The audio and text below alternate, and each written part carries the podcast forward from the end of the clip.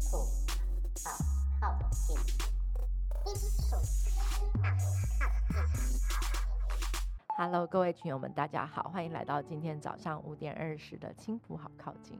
我们今天要聊什么呢？很快就要到七夕了，群友们，你们的七夕想要做些什么呢？今天的青浦好靠近呢，我们请到了一对非常特别的配偶，那他来跟我们聊聊我们的七七配偶聊日常。然后我们希望我们这一集能够听见彩虹，然后一起去度过七夕。呃，主要那时候我们想要做这一集的这个目的，就是我们想要找一对 couple 来聊一下他们的日常。工作人员想了很久啦，就是哎要找谁呢？等等的。后来我们决定说，我们要来找我们靠亲的这个知名的七七配偶组合，就是我们的 B B 虎跟小绵羊，然后来谈谈他们以一个女同志的身份，然后聊一下他们的七七观点。那所有人应该都很有印象，就是我们看到 B B 虎跟小绵羊，他们常在我们群里面都是非常大方、非常自然，然后而且面对我们都非常真诚的在跟我们分享他们的日常。那今天的话呢，我们其实也是想要拿掉那些标签，无所谓的标签，就是以一个七七的身份，以一个配偶的身份来跟我们聊聊七夕。让我们来欢迎他们两位。我们听到音效，哇哦，哇哦！那请 B B 虎跟小绵羊稍微跟我们介绍一下自己好了。好，大家好，我是小绵羊，呃，住在青浦已经有大概九年、十年的时间了。那本身是高雄人，之前是在台北租房子，去年在青浦自产，我想应该会在这边住很久很久吧。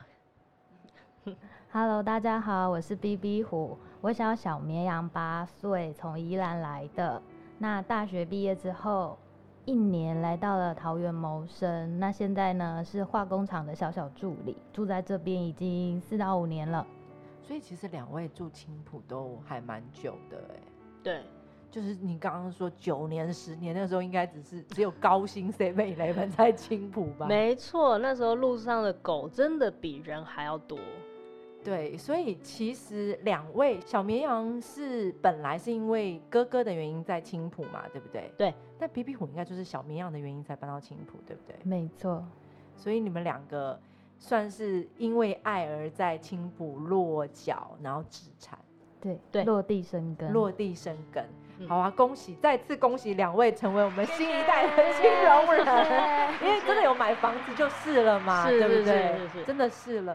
那我们真的很好奇，就是今天我们是要来聊一下七夕，那我们想要来好奇一下两位的爱情故事。我先想要从爱情之前这个萌芽之前，想跟两位聊聊你们是怎么开启那个女女同志路上的这个启蒙啊？小时候在国中吧，我有一个蛮好的同学，他会去认识笔友，就是不晓得对，就是呃，大家有没有听过《爱情青红灯》这一个杂志？没有，没有，我也没有 杂志的后面会有很多人的资讯，然后你就可以去，他会有自我介绍，那你就可以认识他，然后写信给他，看他会不会回信。哦，那时候没有网络嘛，那个时候同学带着我去交笔友。嗯哼，那我交了一个笔友，他当时我国中，他应该是大学，他有很坦诚的在那个介绍栏里面写说他喜欢女生，引起我的好奇，所以我写信给他。那当然交笔友你就会交换照片嘛。那我把我的照片寄给他之后呢，他就跟我说：“哦，你是 T 吧？”这个是同女同志里面的一个有点像是分性别的一个称谓，我不晓得什么是 T 哎、老实讲。嗯当时我还问我同学说这是什么意思啊？我同学告诉我，哦，T 就是两个女生里面比较像男孩子的那一位，他就是 T。我说哦，因为我小时候就很男孩子气，打扮也是，头发也剪短短的，所以看外形，哎我是 T 好像没有错，我这个好像没有冲突。OK，那我就接受说我是 T。然后后来一直到国三，学校有一个女同学写信给我，嗯她说她很喜欢我，她想要跟我交往。我收到那封信之后，晚上睡不着，你是太兴奋了吗？不是因为那个女同学她比我还中性，哦她比我还要中性，那我那天晚上睡不着，是我在想，我应该是喜欢女生的，嗯哼我确，定我是喜欢女生的。但是你有挑对，但是我喜欢你这样的女生吗？哦我我整个晚上都没有睡觉，我一直在思考这一件事。情。对，然后后来我也是蛮快的啦，隔天我就告诉我自己，对我是喜欢女生，可是我不是喜欢像这样子的女孩子，了她不是你不是我的菜。所以等一下，我好奇，《爱情青红灯》是一个给同志的杂志，还是它是一个交友杂志？它是一个杂志，老实说我没有看过它的内容，哎，我每次拿到就是 直接翻到后面，哎，我笔友哦，你要不要看哪一个啊？对对对对对。那你还蛮有目标导向的对就也感谢我那位同学了。了解。那 B B 虎呢？我也是差不多国中的时候，就是对女生有过一段暧昧的情愫。那时候两个人可能会牵牵手啊，那可能有一些比较亲密的行为，但因为当时也才国中，其实很懵懂，你没有办法界定你跟他的关系是朋友还是喜欢。那对于同志这一块，其实也不是那么了解，所以故事就这样子匆匆落幕了。那到了真的是长大了之后，应该是大学，回头去想这件事情，才知道这是爱情。对，可是就是也是逝去的青春了。哦，因为那个时候可能觉得是好朋友，对，社会上也会觉得你们就是很好朋友这样子。那两位是怎么认识的啊？是为什么会决定交往？是谁设了坑给谁呀、然后还有为什么会决定结婚？我也很好奇，我想为单身女性说一下话。我们单身异性恋女性上网找对象都超难找，都不好找。你们怎么这么厉害啊？是怎么怎么认识的啊？女同志的交友管道是什么？呃，女同志的交友管道，其实我认为不少。除了刚刚讲到的过往用笔友的方式那，后来有网络嘛，有网络的时候，你就可以上网去认识朋友。那网络上的分类就容易啦，你只要打个同志，它就会跳出很多的选择。现在的话是 Line 的群组，或者是交友 App。交友 App 也是有的。那我跟 B B 虎呢，是因为当时我刚搬到青浦的时候，那时候在青浦是没有朋友的。我到 PTT 上面，有一天在逛 PTT 的时候，看到有一个中立的人，他要组织一个 Line 的群组，他想要找住在中立区的女同志啊，大家一起进去聊天。那我会加入他，是因为他不需要附上你自己的照片。也有很多同志的群主，他会希望你附照片，因为担心有人去闹事。有些嗯男、对男生会假扮自己是女同志，然后加入群组之后去骚扰别人，椰母汤，所以很多群主都设了像类似这样子的规矩。但这一个他就很很随便，你只要想其实跟我们靠近一样，你想进来就进来，想离开就离开，我觉得蛮好的，我就加入了。那加入之后大概一年吧，B B 虎也加入了这个群组。对我们是因为网络认识的，对嗯那后来是群组里面的人，因为认识了一段时间之后，有约到中原大学去打球，我们一起到了那一个地方，第一次碰面。对，但其实我是去遛狗的，我没有打球。我有上场打篮球，所以是谁先搭讪了谁呀、呃，是 B B 虎先开口的。，对，哇哦！搭讪的是他牵的狗，不是他。他是跟跟跟那个我们家的 Mocha 讲话。对，我们其实今天我们还有两位隐形的来宾，就是他们是你们可能会听到他们的声音，就是脚步声，就是 Mocha，他们两位的媒人呐、然后还有那个小七，对不对？小西，小西是我们的猫咪，跟我们的 Mocha 是一只小柴犬，所以是因为 Mocha 搭搭起了你们两位的爱的桥梁。呃，嗯，可以这么说，我们是因为 Mocha 认识的。对对，但是认识之后呢，是怎么样一步一步的走上交往之路啊？嗯，认识之后，后来其实比较多是在 Line 上面聊天，好，在 Line 上面聊天。那偶尔会出去。那有一次我们在朋友的车上聊天，那在聊聊的过程当中，我发现 B B 虎这一个女孩子，她的个性我很喜欢，而且她很善良，所以当下就喜欢上这女孩子。可是他当时是有女朋友的状况，我我也不能够贸然的前进，前进，所以就想说还没结婚，总是都有机会嘛，嗯所以就慢慢慢慢的潜入他的生活里面。怎么潜入法？嗯，陪他聊天，私讯他。有一次我记得我第一次私讯他，是因为他当时公司因为经营的问题，之前的一些员工，那 B B 虎是其中一位。那因为我自己本身我是做人力资源管理的工作，所以我就用了这一专业，然后再加上我大他八岁的这样子的经验，我私讯他，然后安慰他，告诉他他应该要怎么做，他现在要做什么，然后就是这样子开启我们可以未来就是不用在群组上聊天，我们可以私底下聊天的一个契机。哇塞，这样感觉蛮有依 靠感的欸。B B，我那时候你有意识到说这个人是为了以后在铺路吗？当然没有啊，都有目的的，对，都有目的的，但是千万不要让他发现。对，需就是长八岁还是这个米不是白吃的哦，这八年的米。没有错，没有错。所以那个时候认识了多久，然后潜入他的人生之后，B B 虎你是怎么去决定说，哎，这个人好像也不错？呃，因为认识的当时啊，我是有女朋友的嘛。那其实我在跟前一任交往的时候，我们一开始也是尝试的交往，就是也是对方问我说要不要先试着在一起。对，就是也是用这种方法试了差不多半年的时间。那中间呢，又认识了小绵羊。那其实聊着聊着啦，你也会觉得这个人的想法还有相处上是跟你比较契合的。那久而久之，其实跟当时的女朋友也有一些状况。那后来选择分手之后，过了个年，我们就在一起了。所以小绵羊，你等待的那一刻终于到了，那是你在你的预料之中的吗？有哎、老实说有，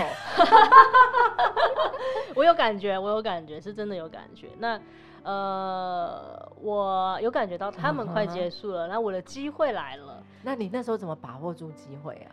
我花了不少的电话费，嗯哼，每天呃过年我们返乡，每天晚上讲电话。我本来是一个不太打电话的人，我电话费大概有几百块钱。那个年过下来，我的 电话费大概到三四五千块有。对所以第一个打电话嘘寒问暖，嘘寒问暖，每天晚上讲电话，讲到 B B 虎的姐姐问 B B 虎，你们两个到底是怎么一回事？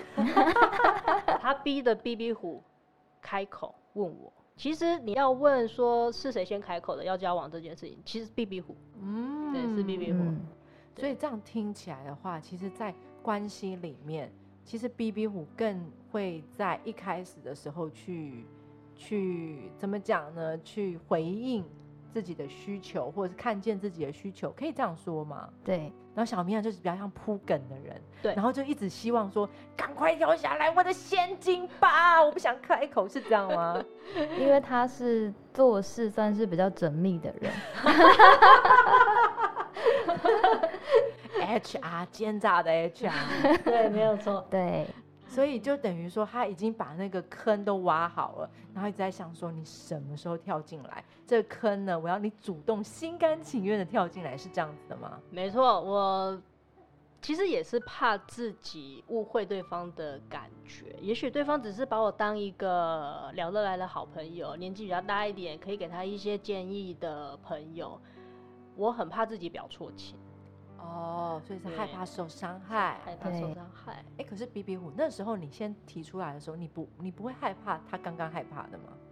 嗯，其实界定一段关系这件事情对我来说是蛮需要的，不喜欢那种暧昧不清的关系，听到没有？懂了没？那暧昧不是蛮美的吗？那都是虚幻的。所以 B B 虎就觉得我们现在看到了这段关系，我们要往更长远的方向走的时候，我们要怎么去界定它？对，也是挖个坑给他跳。然后我很好奇，是你提出来之后，他当下怎么反应？我记得他是问我说：“我姐姐今天问我，你这么喜欢人家，人家如果不喜欢你，你怎么办？”哇哦，对，所以他当天晚上讲电话的时候，他就跟我告诉了我这件事，逼着我也必须说出，嗯，其实我对你是有感觉的。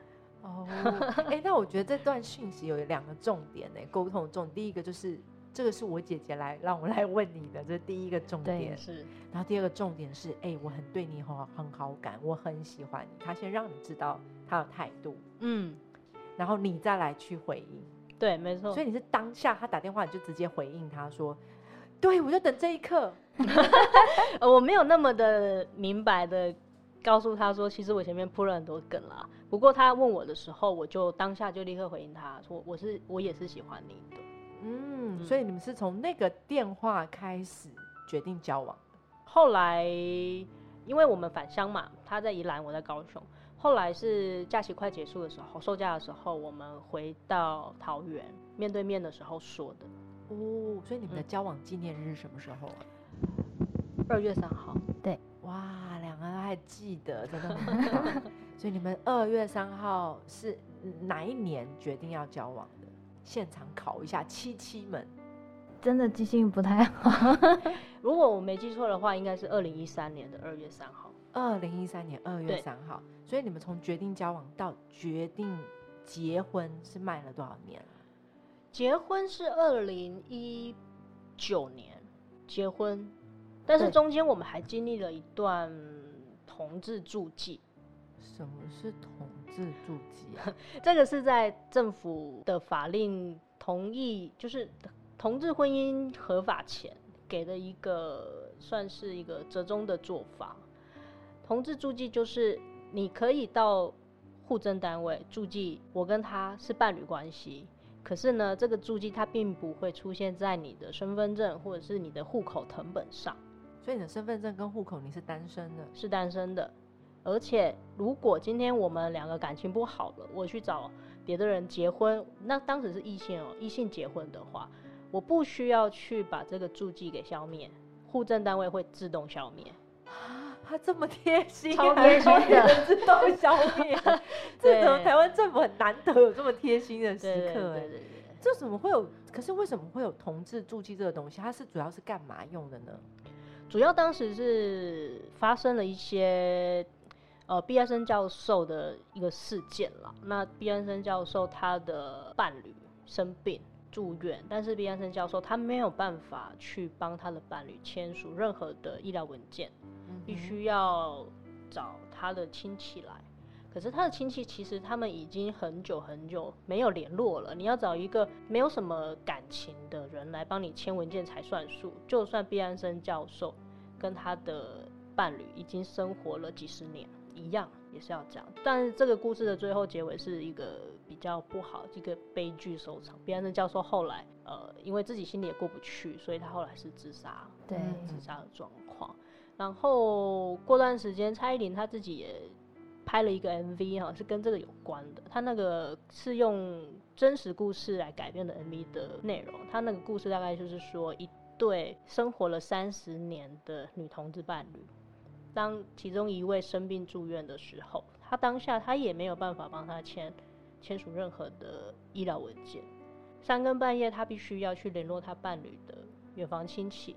他联络到了他的侄子来帮他签署这个文件才行，因为在法律上是不允许的。就算是医医护人员在问你说：“阿姨，你跟这个是什么关系？”他也只能说：“我们是好朋友。”嗯哼，我们已经住在一起很久，我们是很好很好的朋友，也是不行。所以同志注记他是会在哪里会知道有被注记呀？这个就就选了。我当时我们去注记的时候，一份文件，我花了一段时间去思考我要怎么去填写。他是很像是给你一张申论题，给你一个题目，你希望你的注记关系出现在哪一些单位、哪一些文件上，然后底下空白，请自由发挥。哦，他没有哦，原来是这样。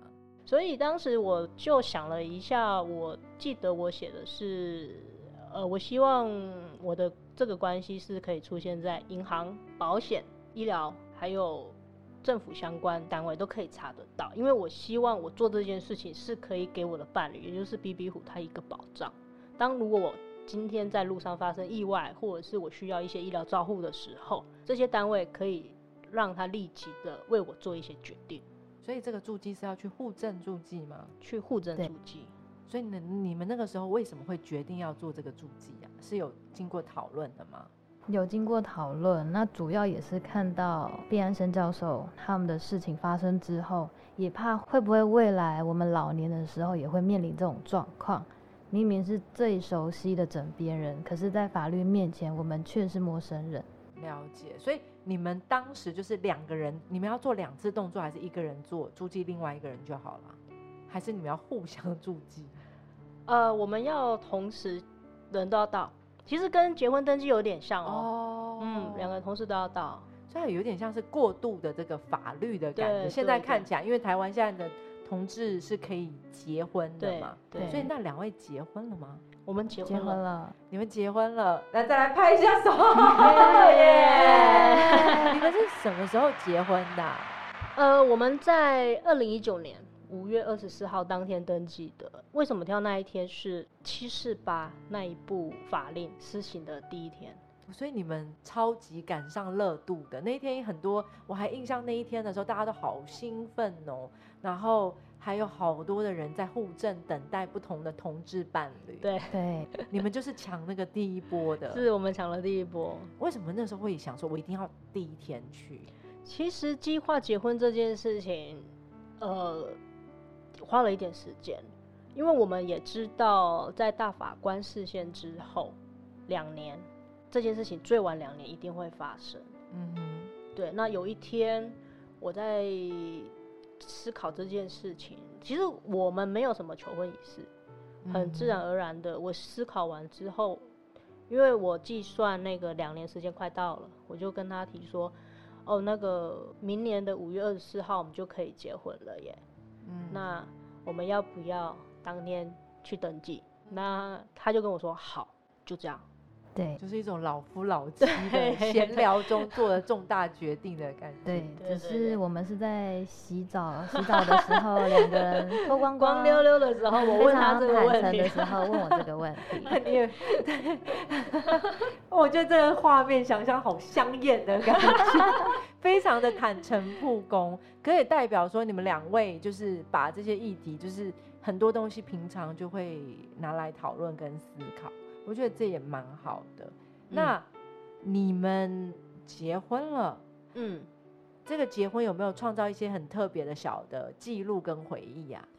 我们有去拍简单的婚纱照，嗯对，因为我们两个对于结婚这件事情，毕竟不像是异性恋结婚，父母会帮忙存结婚基金，对，那我们没有，而且老实说，我真的是之前就觉得同志住记已经是离结婚最近的那一刻，对，我没想到这么快我们就可以在台湾结婚，所以我们根本就没有替结婚这件事情去存钱。对。我们两个没有所谓结婚 没有基基金，完全没有结婚基金，我只能压榨我们身边的朋友。嗯哼，呃，对，那婚纱照基本上可以说是家人免费帮你们拍，帮我们拍，因为刚好我弟弟他是个摄影师，零对成本结婚，有对得过奖的摄影师，获奖，对获奖的摄影师，他他知道我要结婚这件事情，他其实非常的开心，我可以说他是比我还要开心的开心。很开心的知道姐姐得到幸福了。对，而且他是在七十八那个大法官视线的当天，因为很多人在 FB 上面是欢欣鼓舞的，我弟弟是其中一个。我印象最深刻，他留了一句话是说：“我终于可以参加我家人的婚礼了。哇哦，但是最后他是没有参加到啊。因为你们当天就结婚了，对，但是他他是我们的证人，哦，对，他是我们的证人。对，所以你们是公证，应该说台湾现在结婚是采登记制。对嗯那你登记的时候，我们会想要带着我们身边的人去当我们的证婚人。嗯，对，那所以在五月二十四那一天，我们回到了宜兰，他带着他弟弟，我带着我妹妹，我们一起去我们那一个乡镇的户政去做登记。听起来那个时候应该算是小镇里面的一个大事哦。对对对对，叔叔伯伯阿姨们都站起来啊，这个要怎么弄？对我们第一次弄。他们很开你们是心。小镇的第一对吗，对，我们是第一对。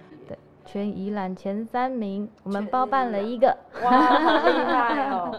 所以是一开始就这么顺利的吗？家人从自我启蒙的认同到后来看待你们，还是其实一开始也是这一路来都是慢慢的这样经历啊？我很想知道这一点，嗯因为现在听起来你们的亲友是好真心的为你们感到打嗯从内心的开心。嗯，其实我我自己的家人来说的话，我除了弟弟之外，我上面还有一个哥哥，一个姐姐。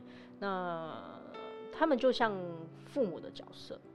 我是在大概二十岁左右吧，那一次有一次失恋啊，那时候住在高雄，跟父母住，住失恋，然后呃过得就是心情不好啊，然后影响到生活啊，然后我父母也不晓得我到底发生什么事情了，这个这个女儿是怎么了，那我也不讲，因为我没有办法告诉他们说我失恋了。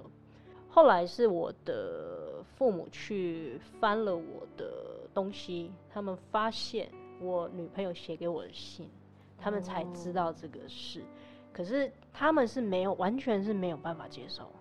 嗯，那据我所知，那一封信在家里面还传阅了一遍，哎，哥哥姐姐啦、阿姨啊都看过了，全家人都是着急很着急。然后听说我妈妈好几天失眠，为了这个事情，我的哥哥跟我的姐姐还找我深谈。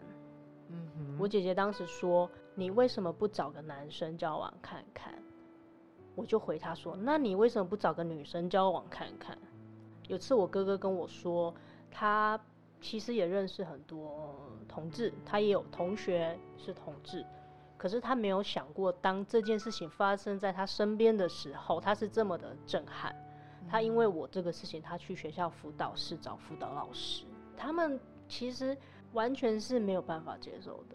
甚至当下，我妈妈跟我讲过最重的话，因为我妈妈是一个很传统的台湾妇女，她不会讲好听话，她就骂我变态，或者他对着我骂变态，我当时好伤心哦！你怎么可以说我是变态？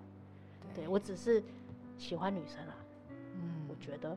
那我哥哥跟我说，他没想过会发生在他身边的时候，他是这样子的感受，他没想到他没办法接受，嗯哼。他没有想过说他是没有办法接受他受。现在已经完全 接他现在是受完全接受了，他还把狗拖在你们对家对过夜。对对。可是我觉得这这个部分有一个很重要的是，我自己也必须要去努力，我必须要让他们知道我很好，我过得很好，我跟这个人交往不是因为他的性别，然后我就会过得很可怜。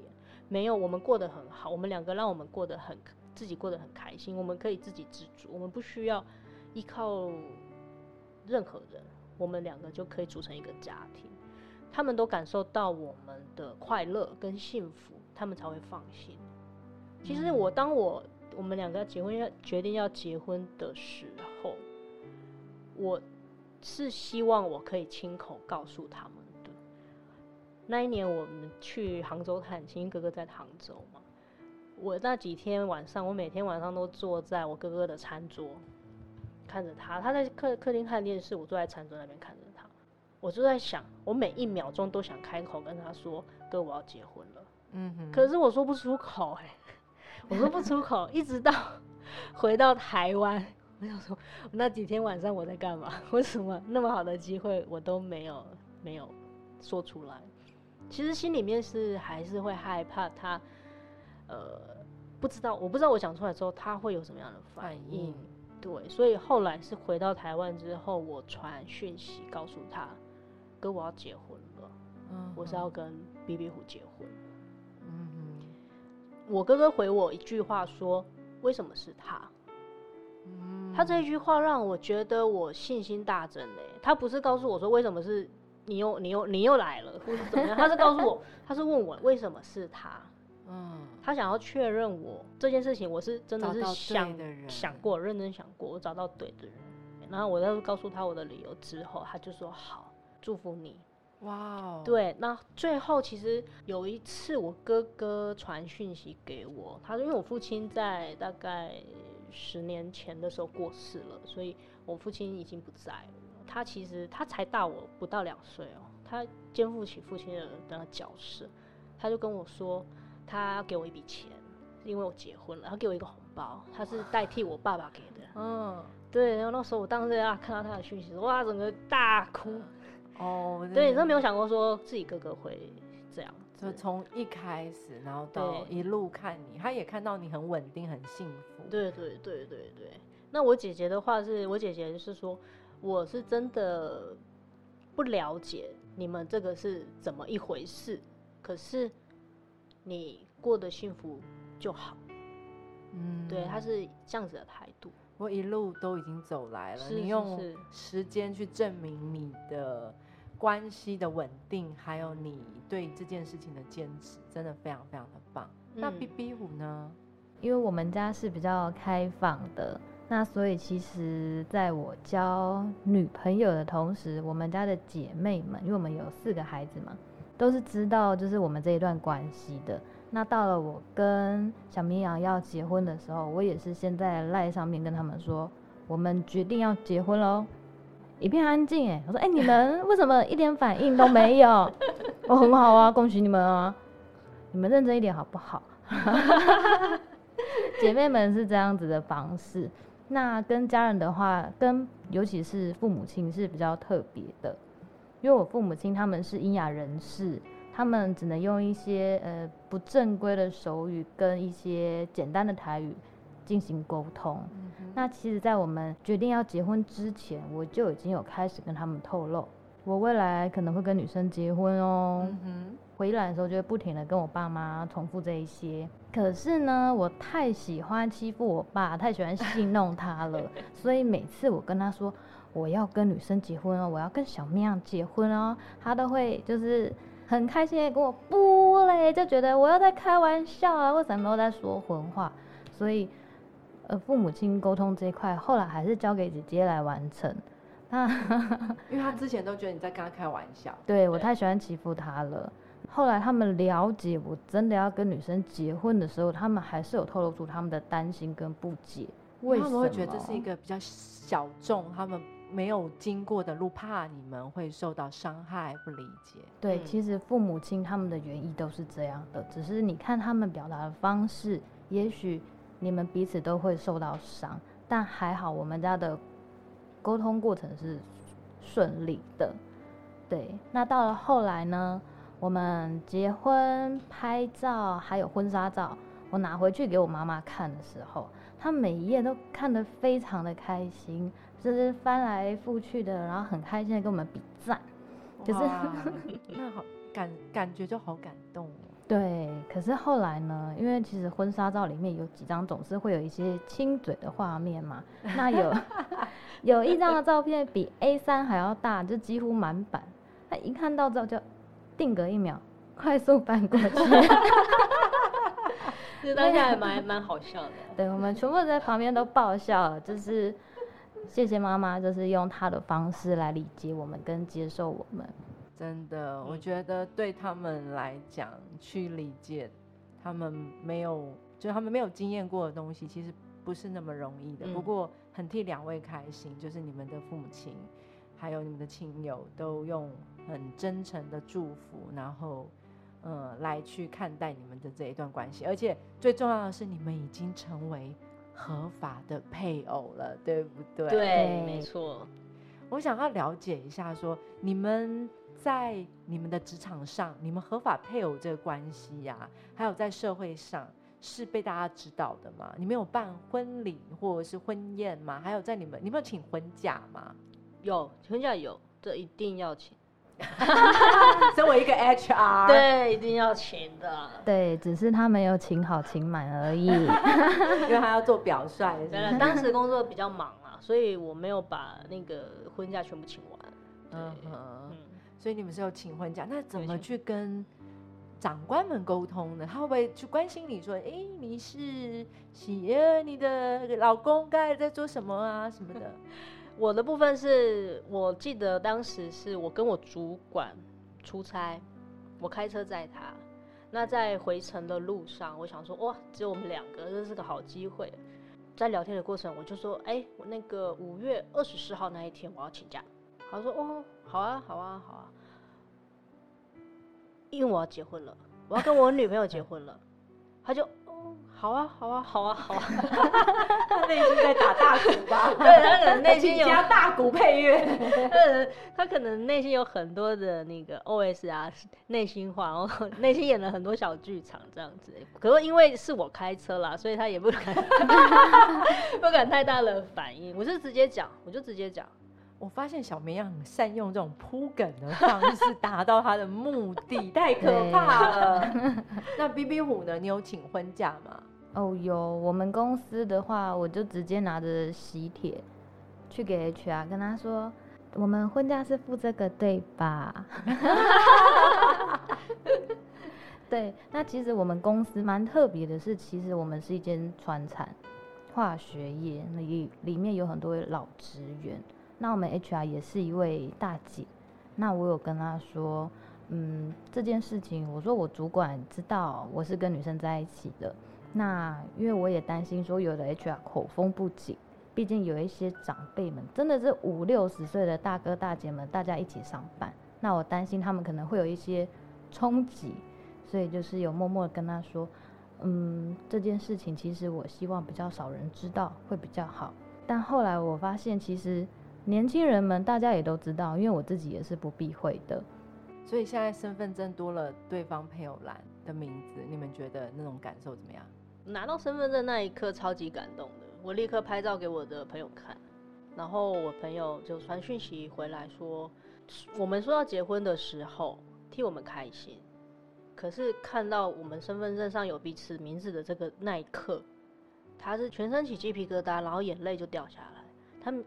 真很真实的，我们真的结婚了，而且他的好朋友真的结婚了，不再只是以前有点像玩家家酒的那种感觉，只是在一起这样。对对，那这是真的是很真实，很真实，真的是太感动，靠听史上最多掌声的一个访问，谢谢谢谢。所以其实是在你们觉得有这个合法的关系，然后并且。不是那种很奇怪的什么助记那种做一半的，而是在身份证有什么好处啊？或者是你比如说去看医生啊，或者是去做一些法律上或者是政府机关有什么不一样的感觉？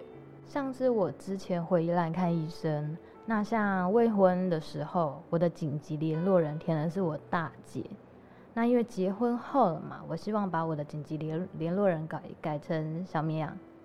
对，那我们就跟医院的柜台说，我要更改紧急联络人。来，换你说。然后呢，他就把资料给了那个柜台的小姐。那柜台小姐就询问说，我们是什么关系？那 B B 回大方说，哦，她是我太太。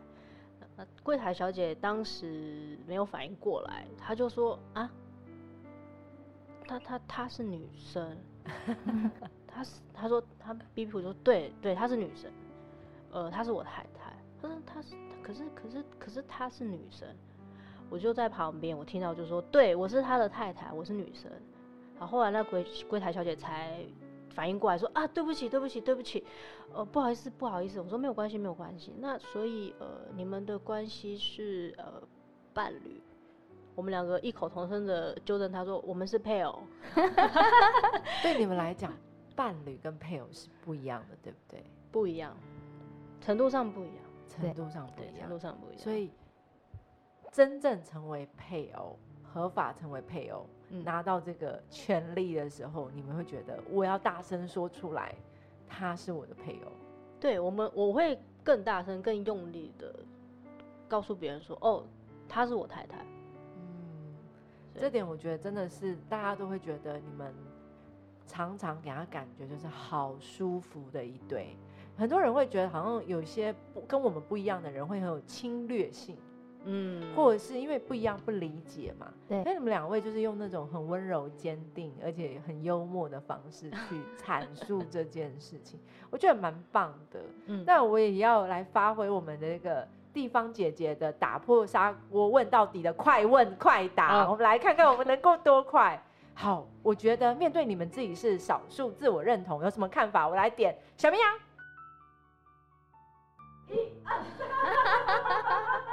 太快，他 tempo 比较慢，他 tempo 比较慢。对，我觉得不管是什么样子啦，就是自己要爱自己，自己要爱自己。对自己要爱自己。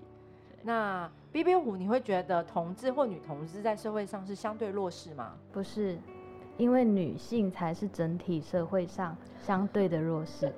好京剧，在拍手！天哪，这也太多京剧了吧！好，那女同志误区常常会认为说，一个是比较 man，一个是比较柔弱，是这样吗？小绵羊不是，其实常常很多时候，B B 虎比我还要 man 啊！原来没错对，好，那小绵羊面对公开出柜的压力，你曾经有撑不过、很沮丧的时候吗？我这个人对这件事情哈是很后知后觉的，除非你非常非常的恶意、有侵略性，不然的话，我当下是不会有反应的。B B 虎从交往到七七，两个人有吵架过吗？当然有，那 怎么去做呢？怎么去做？其实大家就是先冷静一下，气话不要说出口。其实这样，这是我教你的，对，谢谢老师。谢谢老师。气话不要说出口，对，所以其实不管是任何一段关系，其实都是万变不如其中的，对对不对？对，好，B B 虎，你觉得会想要生宝宝或领养小孩吗？呃，这个的话，以现况是不会。那想要问一下两位，出柜后两位最大的快乐是什么？我觉得在阳光下的感觉很好，我不用再去说谎，告诉别人说，哎、我有男朋友哦，那我们没有想要结婚，也没有想要小孩，家里父母不会给我们压力，我没有传宗接代的压力，我不用再去讲这一些。哦，这听起来真的很棒。嗯，那比比虎呢？我的话是基本上我不在柜子里，所以我没有什么特别出柜以后的快乐。应该说我一直都还蛮快乐的。嗯，这真的非常的重要。那我想请两位给一些可能想出柜的人的建议，或者是如果有一首歌你想要鼓励他们，你们会建议他们听哪一首歌呢？嗯，我给要想要出柜的人的建议是，出柜要看场合，你有把握再出柜，因为有时候出柜反而是把旁边的人关到柜子里，因为他们不晓得该怎么样面对你这么突然的出柜。我觉得自私跟做自己是很难拿捏的，这只是一线之隔。，对，呃，B B 虎这边呢？首先经济独立真的非常重要，因为网络上真的看到太多，尤其是学生出轨，就很容易被家长可能断金源啊、禁足之类的。那经济独立真的是首先，深思熟虑，像小绵羊说的，或者是你真的不知道该怎么做的话，打去热线，热线会教导你怎么做，让你的家人朋友怎么样去接受你这样子的行为。接受你的那么一点点不一样啦，对其实都是一样的。是那我想问一下两位，你们今天第一次从原本都一直在听 podcast，换成是你们是主角了，在嗯讲你们两个的人生故事，而且很有意义，嗯。就讲这一段关系的发展。那你们有什么感想啊？我觉得蛮新奇，蛮有趣的。刚开始接收到邀请的时候会紧张，因为嗯我怕把这一段搞砸了。不会啊，但是其实 podcast 就很像在聊天，对，很像聊天。然后喵喵准备的这些东西，让我们想了很多。其实可以聊的东西实在太多了了。聊不完。对，我就是一个交流啦，我觉得很好玩，是一个很棒的经验。那 B B 虎呢？因为之前也都是有在听大家的故事，那其实没有什么特别的感想，因为我们的故事其实跟大家差不多，我们跟他们没有什么不一样，只是外界认知到的同性恋好像是那么的有一点不一样，所以这次特别找我们出来让大家看，其实我们都是一样的哦。很高兴两位今天接受了我们的青浦好靠近的邀请。那也知道这一集是七系专题嘛，是所以就要告白一下彼此，这 一定要的放闪这这样实。在是那要看谁先来告白谁。呃，我先好了啦。呃，其实一直以来我都很感谢 B B 虎，就是我太太，她给我了勇敢，她接受我的一切，我的古怪的个性。我其实很多时候对他来说，我真的是蛮幼稚的，可是他接受我这一切所有，包含我的缺点，那他愿意跟我组织家庭，我们可以一起走下去。哇，要按不完的感觉这一集。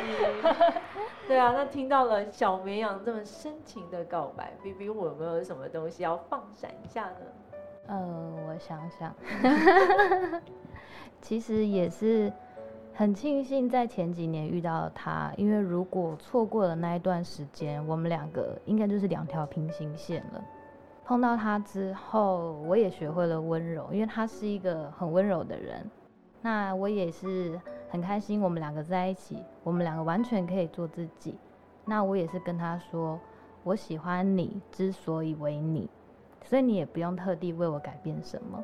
但是我们必须都要替对方着想，因为我们两个是要一起生活一辈子的。嗯，哇，真的超感动的，要来一下，两个人要来一下啦，对。但我只能说，今天慢慢来，B B 虎跟小绵羊的家录音，然后我有个很大的感慨，就是他们就是真的是觉得他就是跟一般身边的那种很舒服的伴侣是一样的。然后最让我惊奇的是，他们在任何地方都无处不放闪，就是包括养宠物啊，连 WiFi，他们家的 WiFi 是爱是爱，然后密码也是非常的肉麻这样子。可是你可以感受到说。其实真的就是关于很多像结婚育儿啊，它真的不是一个少数人的权利。那我们当然也不是要去推翻谁，或者去说服谁去接受，因为因为我们没有爱到别人的情况之下，没有谁是要去接受谁的。不管是因为信仰，不管是因为性别，不管是因为价值观，其实每个人都可以勇敢的选择接受，勇敢选择拒绝。嗯那我们也希望我们的下一代是可以更自由的去选择所爱，可以去实践跟行动。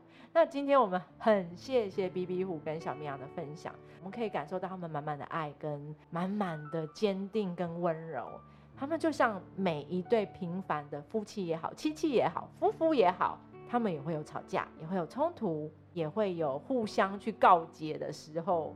那我们希望他们的大方勇敢可以去影响我们群内或者是收听的你，让他们的彩虹故事可以去扩大我们的认知边界。